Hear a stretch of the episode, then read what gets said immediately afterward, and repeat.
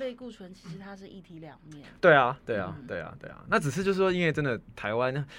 早期就是我觉得两个原因啦，第一个是因为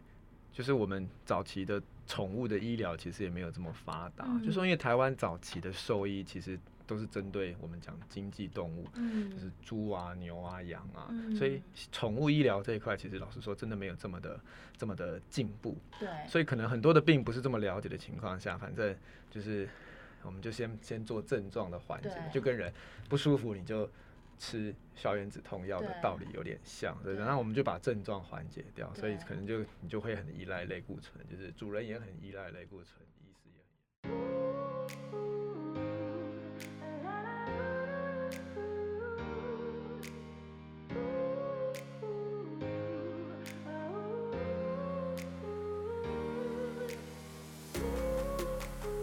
欢迎来到 Pet Talk 说宠物，宠物听我说，我是最爱毛小孩，也最爱跟兽医师聊天的 Tiffany。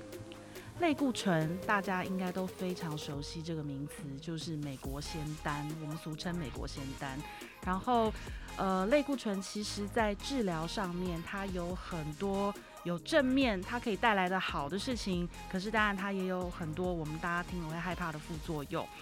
可是类固醇真的有这么可怕吗？因为在一些治疗上，其实它是必须的，而且事实上，我们人体自己也会分泌，动物的体内都会。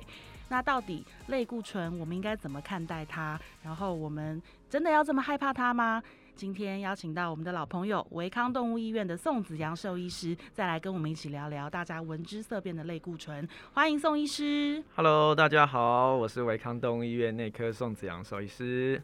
诶，宋医师，我嗨们前几集有聊过犬库欣氏症，没错，然后当时我们在聊犬库欣氏症的时候，我们知道说这个问呃这个疾病其实它就是你的体内分泌了过多的类固醇，对，然后导致你的身体有一些状况。没错。那请问我们的身体分泌过多类固醇跟缺乏类固醇各自会发生什么事？我们上次提到，就说我们的库欣氏症，其实简单想就是我们身体里面一个器官因为肿瘤的关系，所以分泌产生了太多的类固醇。嗯，那类固醇其实对身体正常来说，它是一个必须要的一个内分泌的物质，哦嗯，它是对我对于我们来说是应付一些紧急的状况，或是一些疼痛或是发炎的时候，其实很有效的一个舒缓的东西。对，所以人体是需要它的，只是当你今天产生过量的时候，其实对于身体的器官就会开始造成过量的增加的负担。是，那这也其实我想所有的东西都是一样哦，就被你就就就算你今天是好的营养的东西，就像我们简单讲，对，今天我们人类都需要蛋白质、需要脂肪、需要对维生素，可是当你任何一个东西过量的时候，其实身体也是会负荷不来的。嗯，所以类固醇一样是这样子的道理。那今天不管是你今天自己身体里面产生了太多的类固醇，还是说你今天因为吃药的关系吃进了太多外来的类固醇，嗯其实它们产生的东西其实都结果都是一样的。好，就是说你这些类固醇对身体造成负担了之后，就开始产生后续的一些问题。那当然，你今天身体如果都没有类固醇的时候，这时候问题就来了。哦好就像我们刚刚讲的，对你可能会没有办法应付一些紧急的状况，你可能身体会因为缺乏了这些类固醇，长期处在一些发炎或是疼痛的状态下。所以有时候我们讲哦，就是中庸之道的道理，就是在这边，哦就是说过犹不及都不好。哦，所以不能太多，也不能太少，刚刚好其实是最好的一个状态。那我们今天来谈，就是说，我们上次谈到自己身体里面产生了太多的类固醇，哦那我们现在其实有时候我们在诊间往往会很有有一个很有趣的状况，就是我们医师之间自己都会聊，就是如果今天我们真的面对到一些问题，真的要使用类固醇的时候，往往现在的医师都很难启齿，就是说我今天要用类固醇。嗯，感觉好像主人听到你要用类固醇，就是你就是一个不好的医师哦，对 就是你好像什么都不懂，所以你才才要用类固醇。那我们其实常常需要花很大的篇幅来跟主人解释我们为什么要使用类固醇这件事情。那其实我们另外也花了很多的时间解释为什么，就是说，尤其是台湾的主人其实很害怕医师使用类固醇这件事情。那我们回到比较早年的阶段来看哦，就是说，其实，在台湾整个兽医行业里面啊，其实早年因为台湾的宠物医疗其实并没有真的这么发达，我们讲的早年大概已经是可能三四十年前的这个年代了。嗯那台湾早期的兽医的医疗，其实着重在这些我们讲的这些产业动物，好、就是这些经济动物，好、像是猪啊、嗯牛啊、羊啊嗯这些具有这个经济效益价值的动物。那早期的兽医为了应付这些经济动物，所以他们对于宠物医疗其实并没有真的这么的熟悉。嗯哦，相对来说，他们可能只是一个附加的产业而已。哦，他们可能就是在白天可能应付这些经济动物之余，可能晚上会进行一些宠物的医疗。嗯那因为这样的情况之下，当然那时候宠物医疗的资讯，哦，医疗的知识就不能跟现在的医疗资对讯来比，所以可能有很多的疾病，其实对于那一代的兽医师来说，并不是这么的清楚。嗯那我们讲哈、哦，就是像刚刚 Tiffany 提到的、哦，类固醇为什么被称作美国仙丹呢？嗯就是说它是其实是一个好的药物。那为什么它是好的药物？是因为它可以帮助我们人去做消炎跟止痛。是，哦，那我们现在其实大家都听到广告词上面会讲哦，就是要止痛先消炎。，对，哦，所以你做了好的消炎这件事情，其实人就会觉得舒服。那动物也是一样。那我们刚刚讲。早期的兽医医疗资讯因为不是这么的发达，所以动物不舒服，主人会观察得到。那你要怎么让动物舒服？那原则上最根本的道理应该是针对疾病去做治疗。可是因为我们的医疗知识不是这么充足的情况下，我们可能没有办法找得到真正的原因，所以我们只能去做症状上面的缓解。那症状上面的缓解的情况下，可能这个美国仙丹就成为最有效的药物了。嗯所以一方面，主人也会觉得哦，吃了这个药，动物就很舒服，嗯所以主人就会依赖它。那另一方面，兽医也觉得，诶，我给了这个药之后，动物的症状就缓解了，就是对主人开心，兽医也开心。对，所以久而久之，就是主人也依赖这个药，兽医也依赖这个药。那当然，如果说在没有针对病源去做去除的前提之下，当然这个药物就会变成长期过度的滥用了。那当然就会有它后续我们刚刚讲类固醇造成的一些后遗症产生出来。这就是为什么，就是我们早期其实会有很多类固醇滥用、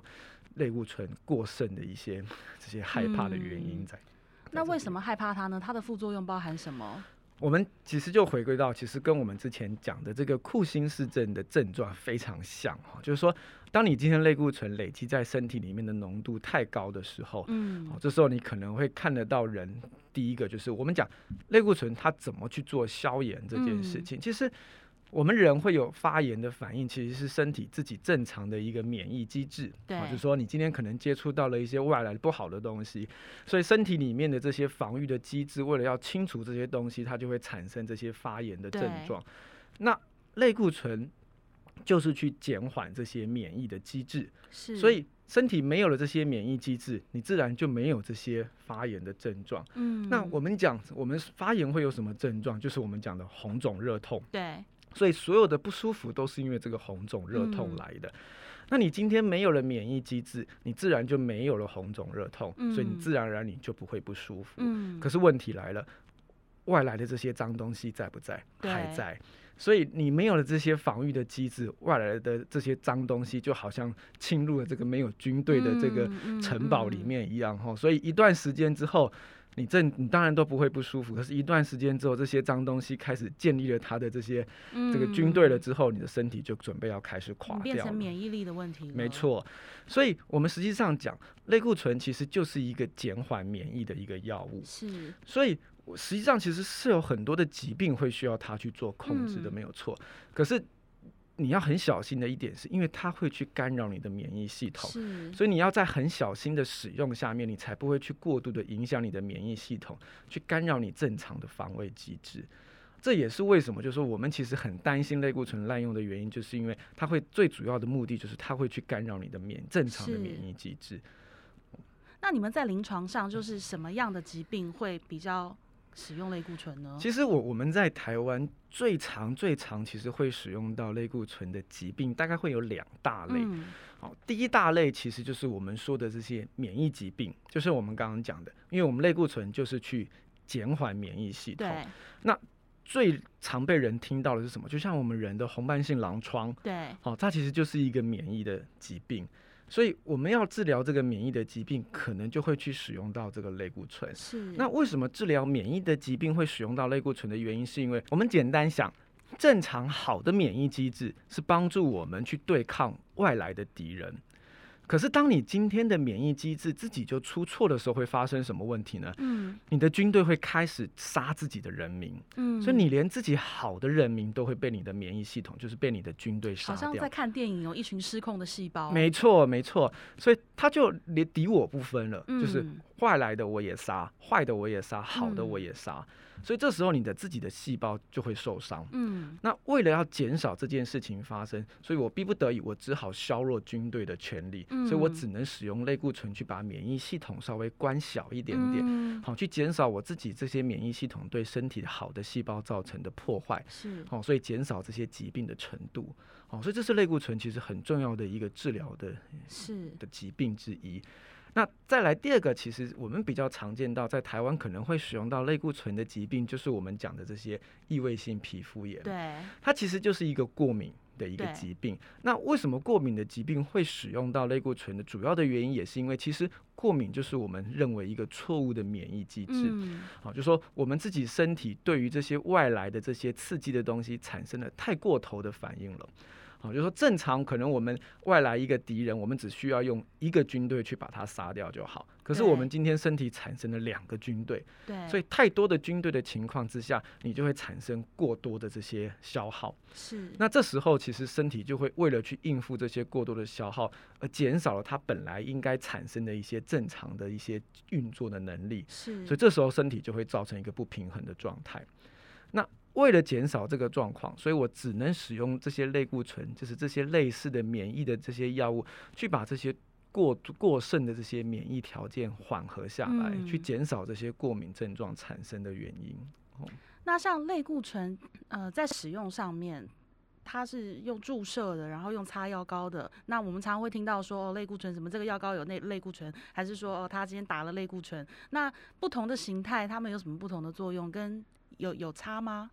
我们就是其在实副作，我指的是 在副作用的影响 OK 上。其实最重要的一个的类固醇会产生副作用的这些因子，还是在于它使用时间上面的长短。嗯，哦，就说今天不管是我们使用注射的方式哈，或是口服药的方式，或是外用涂擦的方式，是其实它们都是安全的类固醇。是可是，就算是安全的类固醇，你一旦使用的时间过长的情况之嗯下，都会产生它的副作用。嗯，所以，其实我们医生在跟主人讲说，你今天要使用到类固醇的时候，对，现在理论上好的医师都会跟你讲，我今天会需要使用到类固醇。是那我们今天要怎么安全的去使用这个是类固醇？所以其实，在类固醇，其实类固醇是有非常多的种类的，好、包括它可能作用的时间有长有短，对然后它可能存在在体内的时间也有长有短。所以，为了不同的状况、不同的疾病，我们会去选择适合的类固醇来使用。是好，譬如说我今天面对到的可能只是一个急性的一个过敏的反应，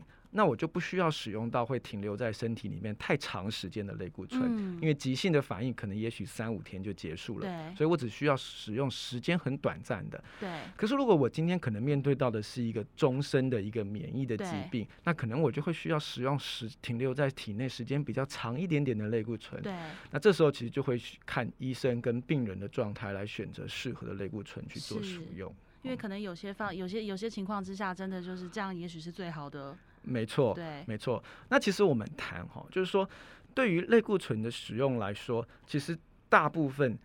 医生跟病人都应该要知道他自己在使用这个药物。对，原则上，在两方都知道的情况之下，其实两方都会互相去做牵制，所以你嗯就比较少会出现类固醇滥用的这个这个症状出现。嗯那其实这也是为什么，其实现在的主人其实都大部分都具备了一些基础的医疗知识，所以他们对大部分都会去询问到医师说，我有没有使用到类似的药物。那其实，在这样子的前提之下，其实近几年来，其实类固醇滥用的病例其实已经少了非常非常的多了哦，跟早些年比起来，其实已嗯经不像是非这么常见到的一个疾病对出现了。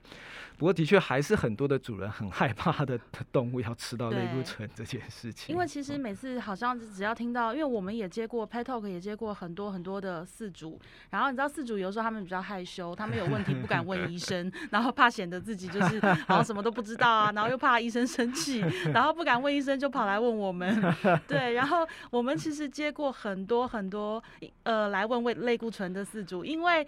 我我们发现它最常被用，我们听到的是在皮肤上面的治疗。没错，那因为台湾可能气候的关系吧，还有一些狗狗品种的关系，就是它们真的很容易有皮肤的问题。没错，然后每一次就是被问到，感觉饲主他们都是很焦虑的，因为就觉得好像我的狗狗是不是被判了死刑？为什么它要用类固醇？其实这这其实也是我们兽医皮肤科医师，其实这几年来一直在就是思考的一个问题是。那这也是为什么近几年陆续下来，其实一直都有一些新的药物被研发出来的原因，就是对在这边。主要是因为类固醇对于我们讲的台湾最常见到的这个异位性皮肤炎的治疗来说，嗯它其实是太好使用的一个药物了。是哦，因为其实我们刚刚讲异位性皮肤炎最主要的根本的原因就是你皮肤产生了过敏的反应。对，那类固醇对于过敏反应的控制来说，其实是太有效的一个药物了。所以你在太过分长期的使用之下，的确会有一些后遗症，或是我们说的副嗯作用产生出来。嗯可是你这个病又不得不使用这个对药物，所以有时候其实你也会让医师跟主人陷入两难，啊对就是说我到底该不该使用，或是我到底要怎么很长期的在使对用。毕竟过敏的这个体质，你你已经发生了，其实除非就像我们人有登短廊的机会，对可是动物动物其实不太有这个机会，所以你的对体质在没有办法改变，你的生活环境没有办法去做大幅度调整的状况之下，这个疾病其实就是一辈子跟着它。那是不是能够一辈子使用到类固醇，其实是很大的一个挑对战。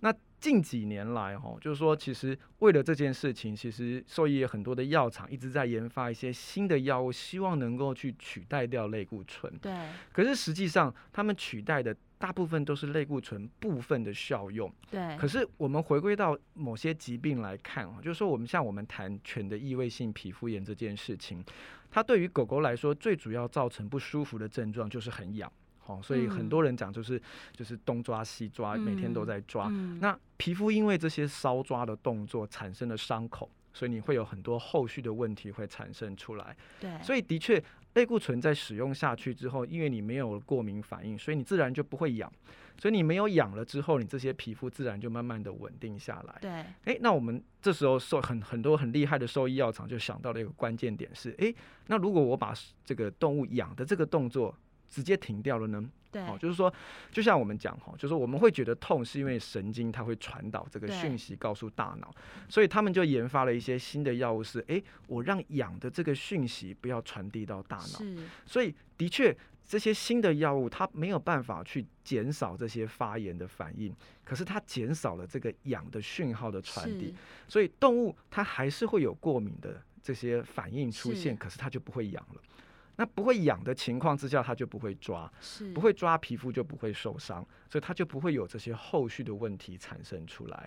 所以这些新的药物其实它没有办法去取代掉类固醇所有的功能，可是它对于某些特定的疾病，它可以去反映出类固醇我们希望它达到的部分的效果。 好聪明哦。没错， 怎么会没想错？到从止痒下 手？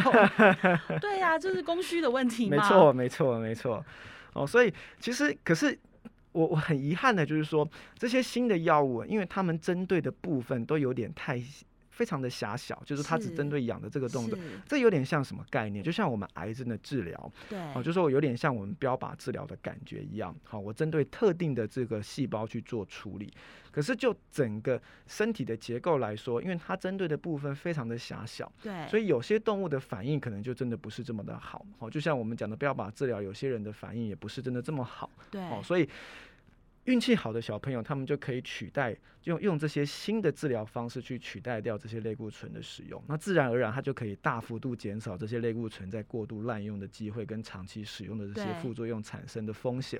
可是的确还是有一些小朋友，如果他们对于这些新的药物的反应不好的状况之嗯下，他还是势必然会需要使用到一些类固醇的这些嗯时机。那这时候就是需要主人跟兽医去好好的配合，好、嗯去找到他嗯安全使用的一些方式。那什么叫长期？多久叫长期？其实这个很有趣哈，就像我们人哈，就是说每个人都是不一样的个体哈，就是说每个人对于类固醇能够忍受的程度其实也不太一样。对好，就像有些人吃一碗面就饱了，有些人就是要吃两碗面，对所以同样的道理，有些人可能可以忍耐类固醇，可能譬如说可以好几个月的时间，有些人可能几个礼拜它就会产生副作用了。对，类固醇的副作用产生出来的症状，其实就跟我们之前讲库欣氏症的症状是一模一样的，就是你会发现你的狗狗或是猫猫开始变得贪吃，开始变得爱喝水、爱尿尿，对，然后开始变得比较焦躁、比较亢奋，对，这些都是类固醇在开始有副作用的时候，你可能会看到的一些临床上面的表现。是，那你可能你在一般的血液检查上面，你大概就会看到跟类固醇相关的一些肝胆的指数会逐步的开始上升上来。哦嗯那这时候可能就需要跟你的兽医师好好讨论，我们是不是在需要去做一些减量，或是去做一些减少周期服用的这些方式了。嗯，所以其实听下来，我觉得真的大家不用对类固醇这么害怕。没错，没然后，错，当你家的小朋友如果真的遇到要用类固醇治疗的时候，真的放轻松，没有那么严重。但是，我觉得不管今天治疗什么疾病，或者今天遇到什么问题，用什么样的药物，我觉得跟你的兽医师好好的沟通，这真的是一件很重要的事情没。错。我就说我们讲，毕竟宠物不会讲话对，所以其实你是替它发声的人，所以你会需要代替宠物去跟你的兽医师好好的去做沟通，包括你会需要去详细的了解你现在宠物生的病是什么样子的对病，接下来的治疗计划是怎么去安排？那这个计划我们需要怎么去走？那走的过程当中发生了什么事情，我们该如何去面对对它？哦，这个都是一个大的课题。那像短期使用类固醇的药物，就是一段时间，你只要停药之后，你慢慢就会把它代谢掉吗？没错，哦，身体其实会慢慢的排出这些药物的，所以哦就算你服用了很长期的时间，原则上你只要给它足够的休息时间，它都会慢慢代谢掉的。是对，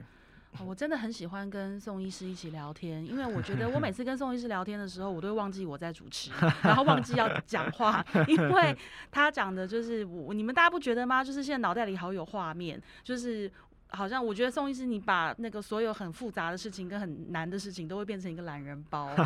对，所以我觉得刚刚听得很投入，因为我刚刚也一直在回想，就是我我自己本人或者是我的小孩也好，我的毛小孩，就是到底有没有经历过这样的状况？其实我我们有时候其实兽医师之间会在聊天，哦，就是嗯医疗的东西其实是很专业的一些东西。对，那这些专业的知识，你要怎么很简单的传达给续主，让他有办法接收进去，其实是医生很大的一个课题要去学习的。是哦，你不能让这个医疗成为你跟续主之间的门槛、是哦，哦，这是很重要的对，一件其事。实这是双方面的。像我们也是嗯常遇到很多的续主，就是他们不敢问问题或不对好意思问，是然后就是可能在网络上爬文啦，或者是说呃问朋友啊，你有没有类似的状况啊等等。那有时候得到的讯息真的不见得正确，或者是以讹传讹。对我相信很多的恐慌其实也是这么而来的。没错，没错，没错。对，所以真的，呃，还是一句老话，就是好好的跟你的兽医师沟通，有什么问题我们就问清楚，因为了嗯解清楚本来也是我们的义务嘛，对不对？对，因为其实其实我们是很鼓励主人自行上网去做一些疾病上面的搜寻，嗯因为你们有了一些基本的概念之后，其实对于医生来说是比较好沟更通好的。沟通。对，可是其实兽医师很怕你会带着挑战的心来啊，就是说我是 Google 到了这些，你怎么跟 Google 说的不太一样？是那其实好的沟通其实是好的医病关系的第一步。对，哦，所以你准备了这些资讯，其实你应该是跟你的兽医师询问，就是说我的动物的疾病跟这些资讯是不是有符合的地方，对还是有不符合的地方？对，因为就像我们刚刚讲的，每一个个体其实即便是生同一个病，它的反应可能都不一样。所以兽医师其实针对即便是同一个病，在不同的个体上面，其实都会可可能有不同的治疗选项去做是考虑的地方。是所以不是说，诶，为什么医生没有照那个主人的治疗选项去对做？为什么会选择一个好像以前都没有听过的治疗选项？我想对医师一定有他自己的考量。对，这时候你要去了解清楚为什么医师要这么做的原因，对其实很重要的一件事。你们一定也还常遇到一个问题是，他带着动物来，然后说哦，我前面的医师不是这样讲的，跟你讲的不一 样 没。错，没错，没错。我想，其实疾病是这样子哦，就说我我们其实常常在开玩笑，就说医生毕竟不是神嘛。对，哦，所以其实医师也每一位医师其实还是会有他自己医疗的一些局限性在，对，所以其实我们也都很鼓励，其实主人你可以去做我们说的这些这个第二意见的咨询。对，哦，那因为毕竟其实对于一些重大的疾病来说，其实我我对我来说，其实你找到你自己可以信任的过的医师，其实是最重要的一件事情对。哦，找到信任的医师，那好好的替你的宠物做后续的医疗行为，其实我想对你或是对动物，其实是最好的一件事情。太好了，我们今天又跟宋医师学习到很多。那大家听好了吗？记好记满了吗？ 记得类固醇没有这么可怕，好好了解它，好好跟你的兽医师沟通，然后我们一起找出最好的方式，让你的毛小孩能够健健康康、舒舒服服。那如果大家有问题，就是也欢迎大家到维康动物医院去找宋子阳兽医师，对他是一个非常细心、非常 nice，然后就是你会觉得不管家里什么动物，虽然他只看狗跟猫，但是会觉得什么动物都想送给他给他看的那种感觉，因为很温暖、很安心。对，所以今天也非常谢谢宋医师帮我们讲解的这么清楚，那我们就下次再见喽，拜拜。拜拜